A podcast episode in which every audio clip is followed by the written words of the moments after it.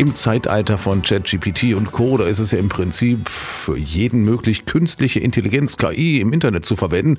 Oft sind die Programme frei zugänglich, unterliegen auch keinen Einschränkungen und vor allem bei der jüngeren Generation werden die immer beliebter. Gefährlich wird es, wenn diese zum Zweck von Cybermobbing verwendet werden.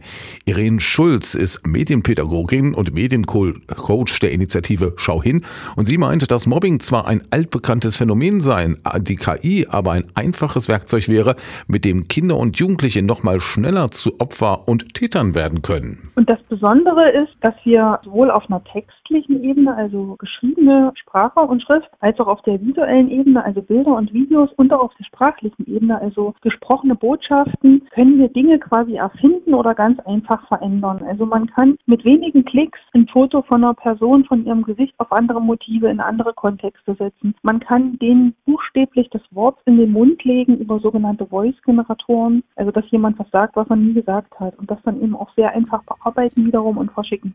Und damit sowas gar nicht passiert, setzen sich Erin Schulz und die Initiative Schau hin dafür ein, Sensibilität bei Jüngeren zu schaffen und sich Gedanken zu machen, was man online wirklich von sich preisgeben möchte. Sie raten ihnen deshalb immer wieder dazu. Wenn ihr Fotos von euch online stellt, wenn ihr euch fotografiert und das in Gruppen teilt, überlegt euch gut, was das für Fotos sind, ob ihr da wirklich so viel Vertrauen habt, dass das auch in diesem Rahmen bleibt und ob ihr ein gutes Bauchgefühl da habt, sowas online zu stellen an ein sehr großes Publikum. Also immer anzumahnen, gut auf die eigenen Daten aufzupassen und aber gleichzeitig auch, das finde ich auch so aus dieser Täterperspektive wichtig, immer auch zu vermitteln, dass man gut mit den Daten, mit den Fotos der anderen umgeht, auch beispielsweise in Klassenchats. Irene Schulz meint, das Ziel sei es, in Klassenchats und auf Social Media so miteinander umzugehen wie im echten Leben auch.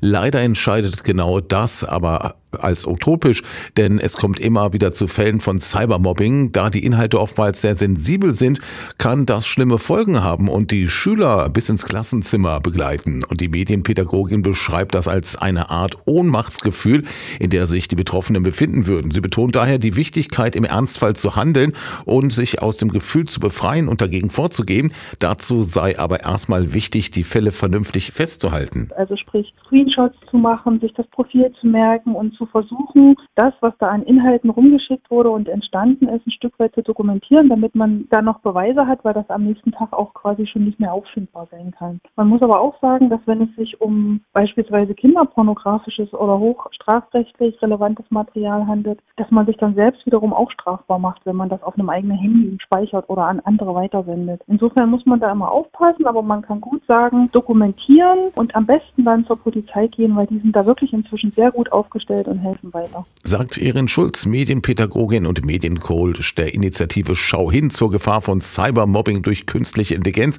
Schau hin, was dein Kind mit Medien macht. Das ist eine gemeinsame Initiative des Bundesministeriums für Familie, Senioren, Frauen und Jugend der beiden öffentlich-rechtlichen Sender ARD und ZDF sowie der AOK die Gesundheitskasse und weitere Infos, Anregungen sowie Projekte zum Thema gibt es auch nochmal auf der Internetseite unter schau-hin.info.